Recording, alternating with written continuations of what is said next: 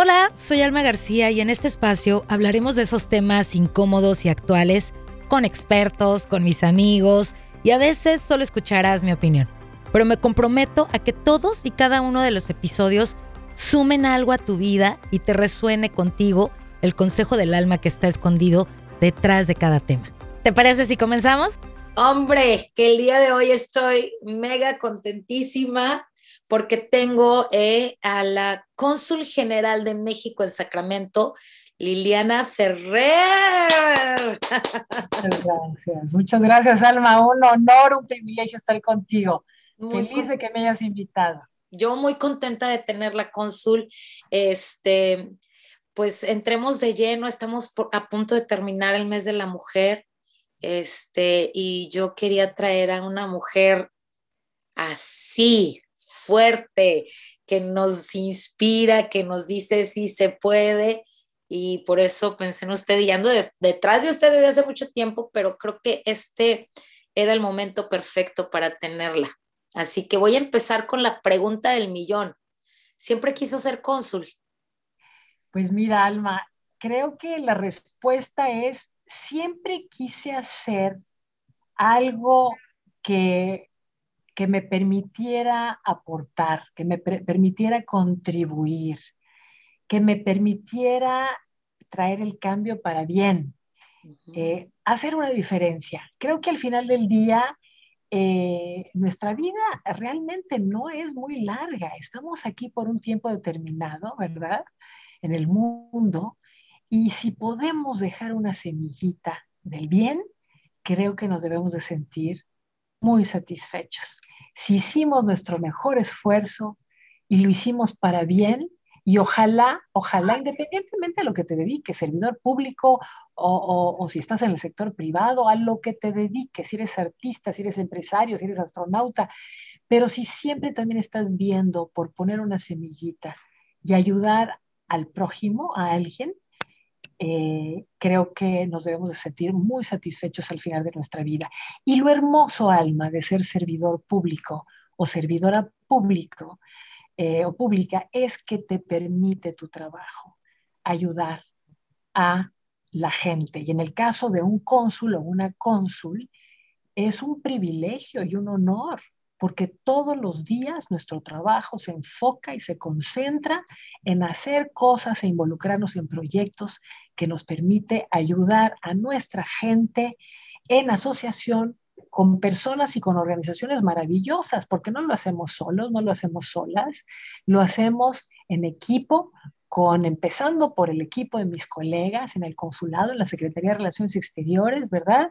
Pero también con gente maravillosa como tú, Alma, que siempre te has preocupado por el bien de tu comunidad y ahora en este caso y con este programa, por el bien y el empoderamiento de las mujeres y de las niñas, que es algo tan importante en nuestro país, en Estados Unidos y en el mundo entero. Claro, y podríamos, este, me atrevo a decir, a equivocarnos en que una mujer empoderada es una mujer que no se deja abrir la puerta, que, le, que no quiere a los hombres, o sea, eh, no, no, que no se confunda, una mujer empoderada es una mujer que sabe su valor pero que está al servicio de los demás y eso me parece maravilloso. Yo lo veo en usted. Es usted una mujer admirable porque además es la primera de las primeras consus que yo conozco y esa es una de mis preguntas. ¿Ser cónsul para una mujer es difícil? Pues primero quiero hacer un comentario sobre lo que acabas de decir, que lo dijiste de una manera muy sabia y muy hermosa. Eh, ser empoderada precisamente en efecto no quiere decir que no te gusta que alguien más, sea un hombre o una mujer, sea amable o sea cortés contigo. Eh, como ser humano, todos y todas debemos de ser amables los unos con los otros. Si yo le llevo una tacita de café a mi esposo, o a mi papá, o a mi hermano, o a mi mamá, o a mi hermana, es un gesto de amor, lo hago porque lo quiero hacer como un gesto de amor, no porque lo tengo que hacer como mujer. Y de igual manera, si mi esposo me trae a mí una tacita de café, es un gesto de amor y de bondad, ¿verdad? No porque sea hombre o porque sea mujer lo tenga. De igual manera, son atenciones si abres una puerta, si mueves una silla, y entre todos vamos a estar mejor, entre todos y todas, si nos ayudemos, ayudamos los unos a los otros y las unas a las otras. Ser empoderada, en efecto, es ser independiente, ser libre, tener educación, tener un trabajo, tener nuestras ideas propias y por qué nos sentimos empoderadas el poder. La palabra poder es porque podemos hacer cosas para bien, podemos una vez más aportar, podemos contribuir podemos ayudar a la causa, la causa que sea. Eso es ser empoderado. Y ahorita que hablo de la educación, esa es la herramienta más importante del empoderamiento, tanto para hombres como para mujeres. Vayan a la escuela, terminen su universidad, la educación superior, les van a abrir puertas, van a abrir oportunidades infinitas, les van a cambiar la vida y no se limiten con una carrera universitaria. Si pueden, estudian una maestría, un doctorado, vayan, que, nadie les ponga límites y sobre todo en un estado como California, que a mí me gusta repetirlo tanto, hay muchos apoyos financieros a través del California Student Aid Commission, muchas becas, hay oportunidad. La pregunta específica, Alma, eh, eh, que sí es difícil la vida de una cónsul, el Servicio Exterior Mexicano es una carrera maravillosa porque representamos a nuestro país. Yo siento que no hay un honor más grande y un privilegio más grande que representar a la tierra que te vio nacer, al país México, que es uno de los países más maravillosos del mundo, porque tiene muchos retos y muchos problemas, sin duda, y entre todos los mexicanos y mexicanas tenemos que eh, tratar de resolverlos, pero tiene también muchas bendiciones y es un país mágico, y no nada más como país, su historia, sus tradiciones, su gente. Su gente es una persona, son personas maravillosas, extraordinarias, trabajadoras, nobles, eh, felices. Eh, nos gusta reírnos, nos gusta vivir, disfrutar, pero también somos gente muy buena, muy leal. Entonces, ¿qué honor más grande que representar a México y a los mexicanos y los intereses de México y de los mexicanos? poder defenderlos, poder protegerlos. Em, habiendo dicho eso, sí, el servicio exterior de carrera, porque hay, hay funcionarios que se dedican por periodos cortos, que son nombramientos políticos, pero hay funcionarios como yo que somos de carrera, que nos dedicamos toda nuestra vida.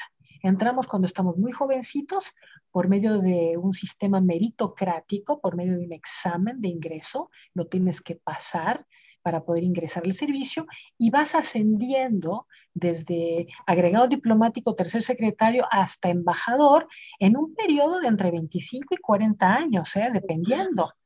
Son carreras muy largas hasta llegar a embajador. Y el reto mayor es que vas quedándote en lugares de 3 a 5 años y te mueven. Y por decir lugares, puedes estar en Sacramento, California, y a los tres o cinco años te pueden mandar a la China y a los tres o cinco años te pueden mandar a Kenia o a Sudáfrica o a Japón o a México. Entonces, todos estos cambios son una gran aventura y son una gran educación y un gran privilegio, como ya lo dije, por las razones que ya expliqué, pero también es mucha inestabilidad, sobre todo para tu familia.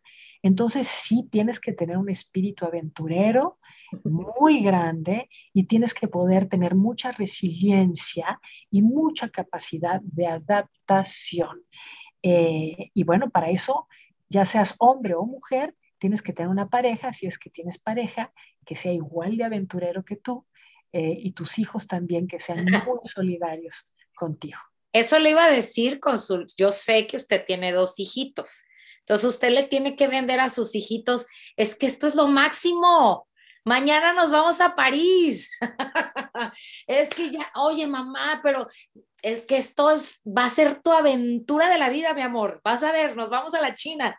Yo creo que tiene que ser, no solamente, en el caso específico de usted, Consul, es ser una persona no solo resiliente, pero una persona que, también no se olvide de su parte como mamá, de, ellos también me ocupan y ellos también ocupan estabilidad, usted lo dijo. Entonces, encontrar ese balance ha sido un tanto difícil, Consul. Ha sido muy difícil, Alma, para todas las mujeres diplomáticas y para los papás diplomáticos también de nuestra era moderna que también están o deben de estar involucrados de manera muy íntima, muy estrecha con la vida de la familia, eh, es, creo, el mayor de los retos en la vida diplomática, porque por mucho que sean lugares que suenen muy glamorosos, ¿verdad? O emocionantes y de gran aventura, cuando uno es niño, alma, lo que a uno le importa es su estabilidad familiar, sus amigos, el lugar que uno conoce como su hogar y su casa. Entonces, es difícil, sobre todo cuando uno está chico. Cuando uno ya va creciendo, uno ya lo entiende más y ya aprecias mucho más esas grandes oportunidades que te ofrece el poder viajar de un lugar a otro y conocer cosas nuevas y aprender mucho, ¿verdad? Sobre otros lugares. Pero cuando uno está chiquito, sí cuesta trabajo eh, y sobre todo a ciertas edades, ¿no? a la edad de la, de la adolescencia es complicado, es muy complicado dejar a tus amigos y empezar de nuevo. Y depende mucho de la personalidad, obviamente, de la hija o del hijo. Eh, algunos se adaptan mucho más fácil, fácil eh, que, de manera más fácil que otros. Yo también fui hija de diplomáticos. Eh, entonces, cuando mis hijos me, me, dicen, pues a mí ya no me cuentan, porque pues yo, yo lo viví en carne propia, ¿no? Eh, pero por eso la, la, personalidad de la persona eh, tiene mucho que ver. unos hijos se les hace un poquito más fácil, otros un poquito más difícil. Siento que si los papás eh, son lo optimista, lo positivo, como debemos de ser todos, independientemente de nuestra carrera, que siempre les enseñemos a los hijos que hay que ver el lado bueno y el lado positivo de las cosas. Eh, creo que les ayudamos mucho a los hijos, pero a lo que es fundamental, también independientemente de la carrera en la que estés, seas eh, papá o mamá, el dedicarle tiempo a los hijos también es, es fundamental en la vida eh, sobre todo cuando están más chicos, los hijos nos necesitan, hay que cumplir con nuestras obligaciones, hay que trabajar muy duro, hay que darle gracias a Dios que uno tiene un trabajo, ¿verdad? Hay que ser muy responsable con nuestro trabajo, con nuestra oficina, pero también eh, dedicarle mucho, mucho tiempo a nuestros hijos y ser muy, ser, ser, ser muy pacientes y ser muy amorosos con ellos. Eh, porque todos pasamos por etapas difíciles y a veces los papás nos frustramos y a lo mejor nos podemos desesperar un poquito, ¿verdad, Alma? Eh, pero, pero hay que ser muy pacientes con ellos eh, y hay que ser muy amorosos y creo que esa es la mejor receta en esta carrera y en cualquiera, pero en particular en esta. Sí, claro. Yo puedo percibir, Consul, el amor que usted tiene por México, por su gente, por la cultura y yo la conozco y, yo sé que eh, usted es México de corazón y estar fuera de tanto tiempo del país, este, para usted ha sido difícil, Consul, porque sé que aquí ya tiene un buen rato y antes de aquí estuvo dónde? Estuve en Francia, estuve en París y eso está más lejecitos. Sí. Y el cambio de uso horario también, a veces extrañaba yo a mi mamá y le quería hablar, pero cuando eran las nueve de la mañana mías, era la una de la mañana de ella, entonces no le podía hablar. Sí, claro, claro que es difícil estar fuera de México y, y claro que uno extraña muchísimo y por ejemplo en Francia, que se consigue de todo, pero pues no se conseguían las tortillitas que yo consigo aquí en Sacramento, en La Esperanza o en la Superior, ¿verdad? Claro. Las tortillerías maravillosas.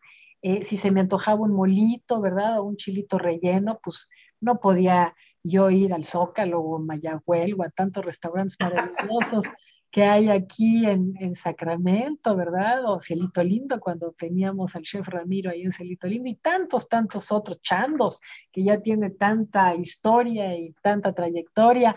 Entonces, a lo que voy es, también depende de dónde estás comisionado. Un lugar como California tenemos que darle gracias a Dios que estamos tan cerca de México, que, que hay tanta, tanta población mexicana que nos hace sentirnos en casa y que los californianos quieren tanto a México, que, que eso también nos da una gran cercanía con nuestra patria, ¿verdad? Y eso ayuda mucho al alma y al corazón y que se habla tanto español también.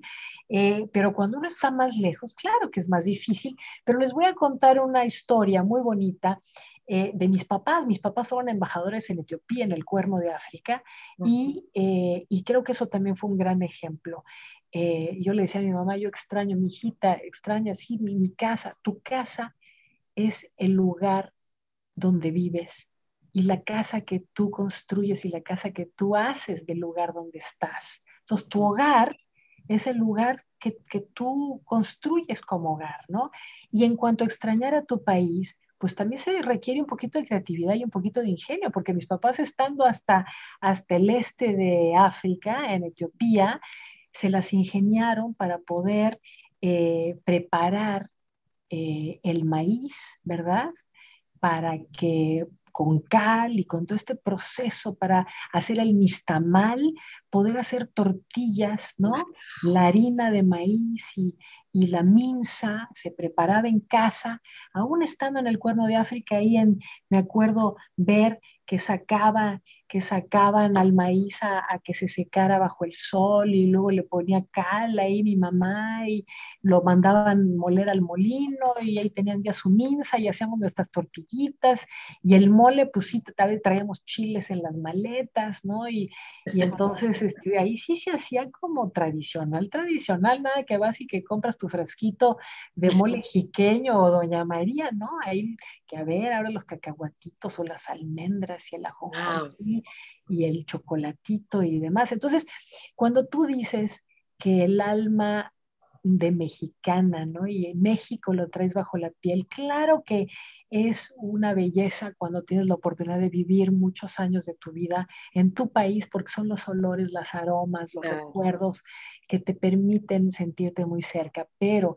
esas aromas y esos recuerdos, también esas tradiciones, ahí es Ahí es donde las mujeres y los hombres mexicanos que se vinieron aquí a buscar una mejor vida a California tienen el gran, gran privilegio, pero también siento yo la obligación moral de pasarles esa herencia a sus hijos, que si sus hijos e hijas no han tenido la oportunidad de crecer en México, y de educarse en México y de tener todas esas esos recuerdos de aromas y bellezas de amistades y comidas y, y música y alegría que vivimos en nuestra tierra que lo transporten, así como lo hicieron mis papás en Etiopía, en el Cuerno de África, que yo recuerdo a ese nistamal y el elote maravilloso y moliendo, ¿no? El chile y las especies para hacer el mole, lo podemos hacer aquí. Estoy segura que muchas familias lo hacen aquí y eso es tan mexicano, ¿verdad?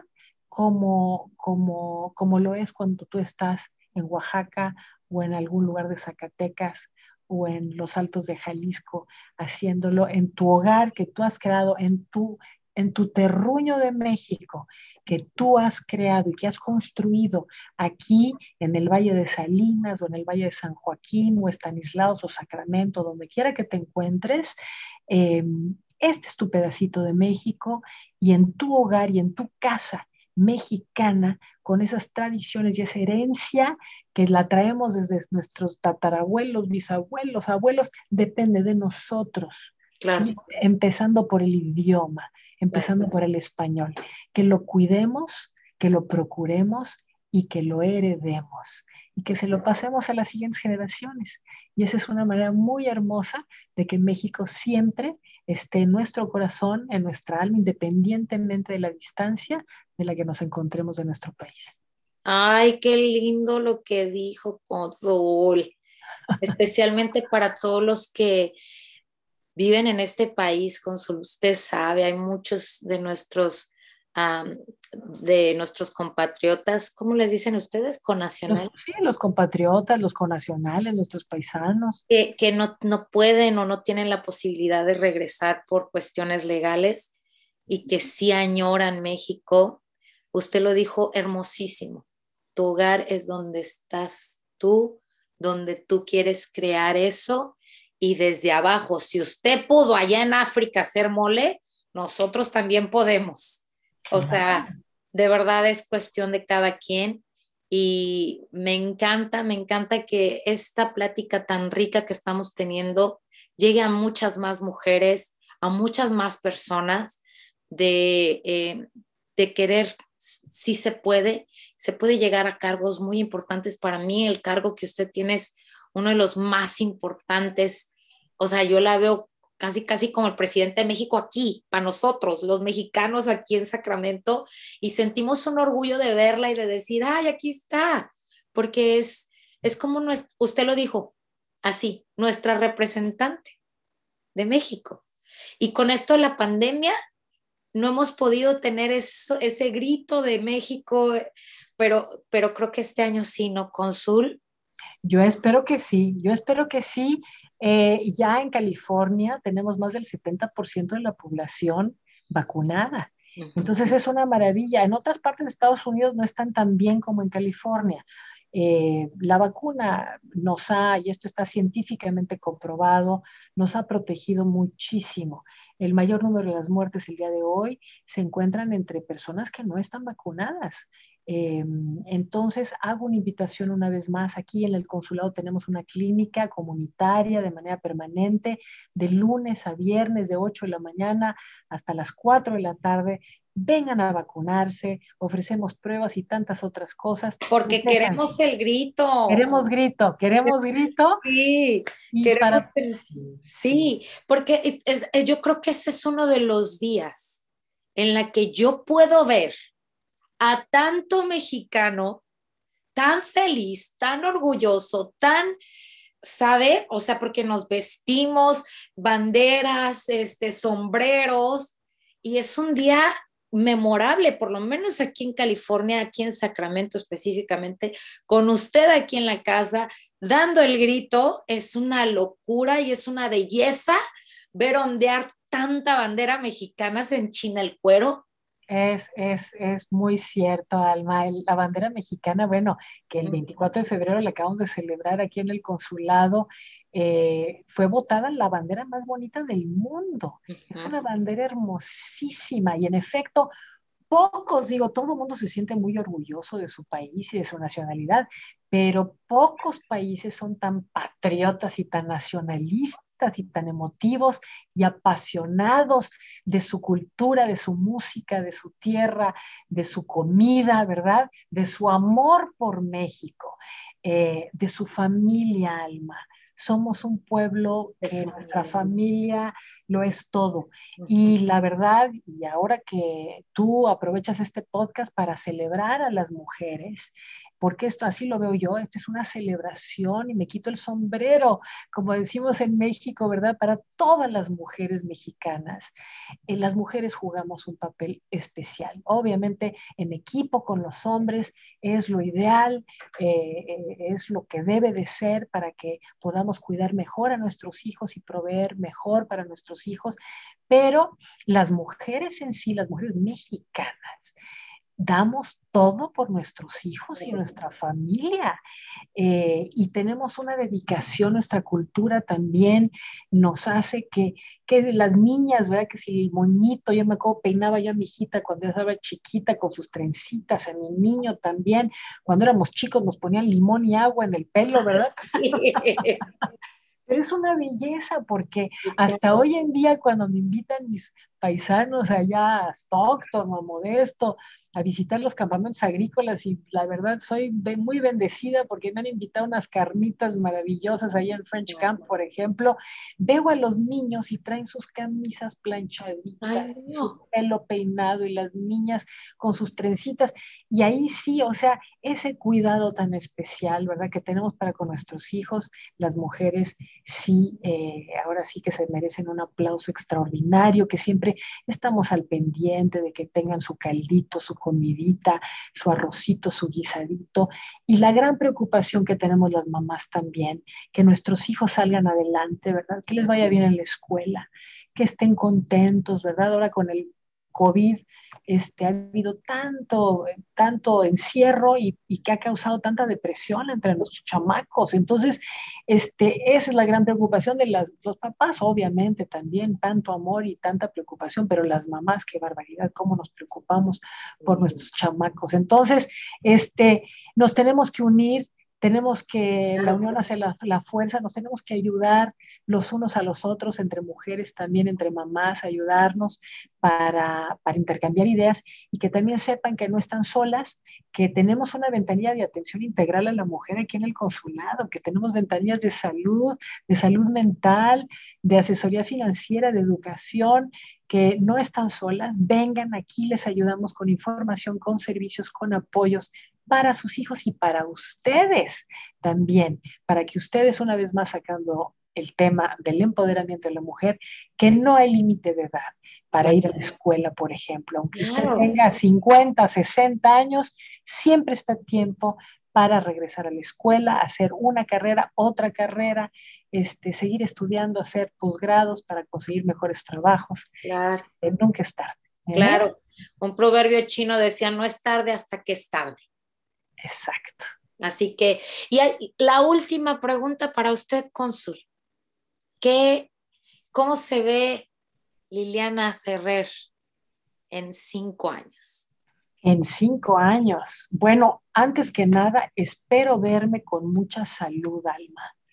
Esta pandemia, el mensaje principal, creo que para todo ser humano, eh, es que ha sido un recordatorio tremendo de que sin salud no somos nada.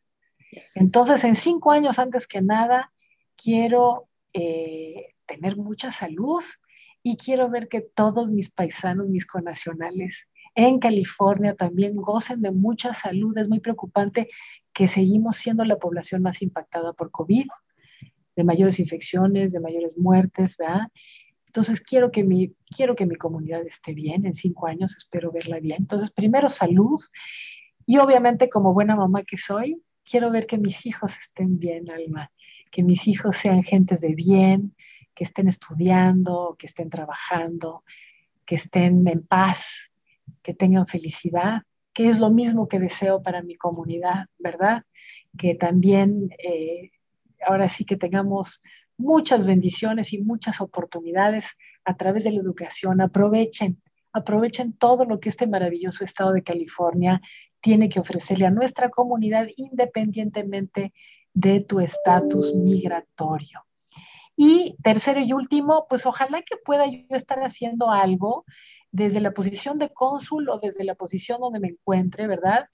Eh, dentro de cinco años, haciendo algo de bien para, no nada más para México y mis paisanos, que es mi prioridad, obviamente, y siempre lo será, pero creo que el mensaje también muy importante para todos nosotros es que hagamos algo por el bien de nuestro medio ambiente y de nuestro planeta. Que todos pongamos también de nuestra parte por hacer algo, grandote o chiquito, ¿verdad?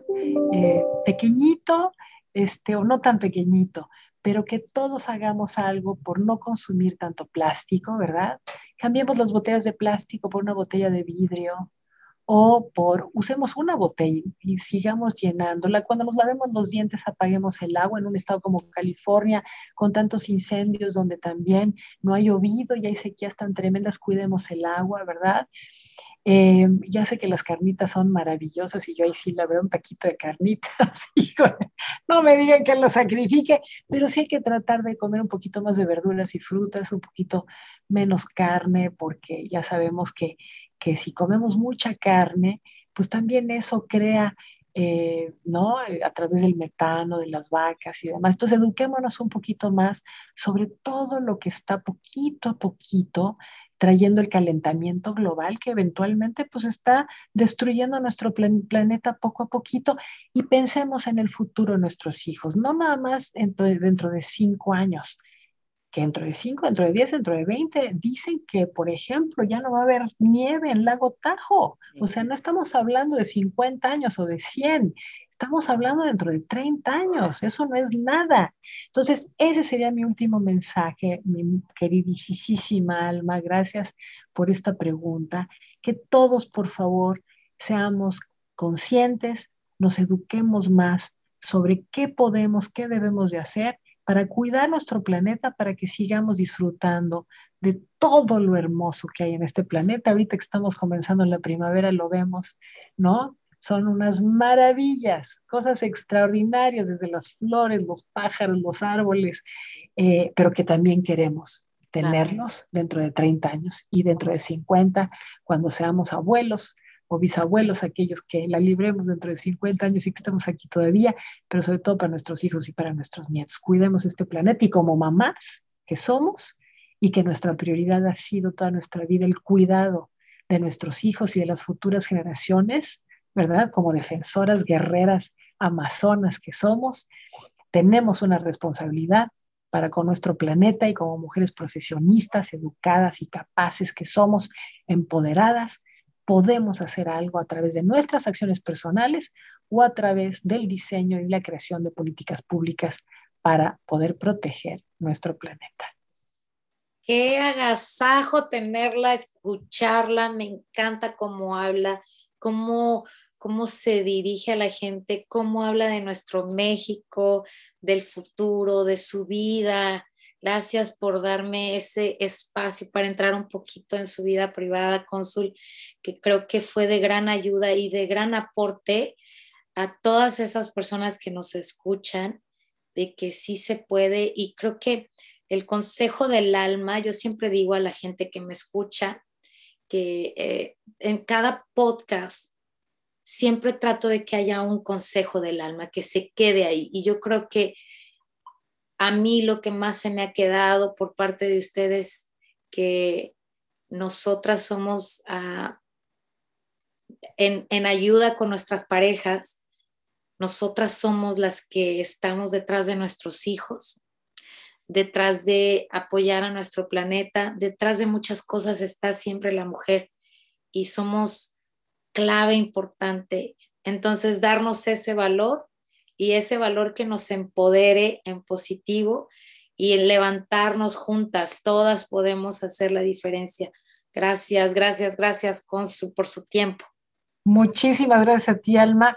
Y siempre, siempre sintámonos orgullosísimas, no orgullosas, orgullosísimas de ser mexicanas y de lo que México representa dentro de cada una de nosotras. Mucho orgullo de ser mexicanos siempre. Sí, claro que sí. Gracias, Cónsul. Bueno, pues terminamos este podcast. Espero que lo compartas con más mujeres, con más personas que escuchen esto que nos, nos compartió la Cónsul General de México aquí en Sacramento, Liliana Ferrer. Liliana Ferrer, que es aparte de ser la persona más importante de México aquí en Sacramento para los mexicanos, pues es una mujer maravillosa. Muchas gracias, Consul. Muchísimas gracias, Alma, con toda admiración y respeto. Un saludo muy cariñoso, muy respetuoso a todas mis paisanas, a todas mis mexicanas queridísimas. Muchas gracias.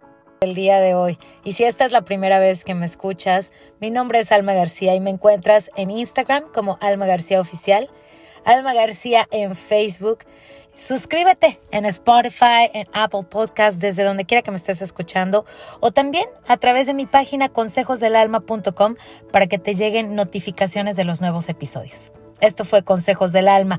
Bonito día, bonita vida. Gracias, gracias, gracias.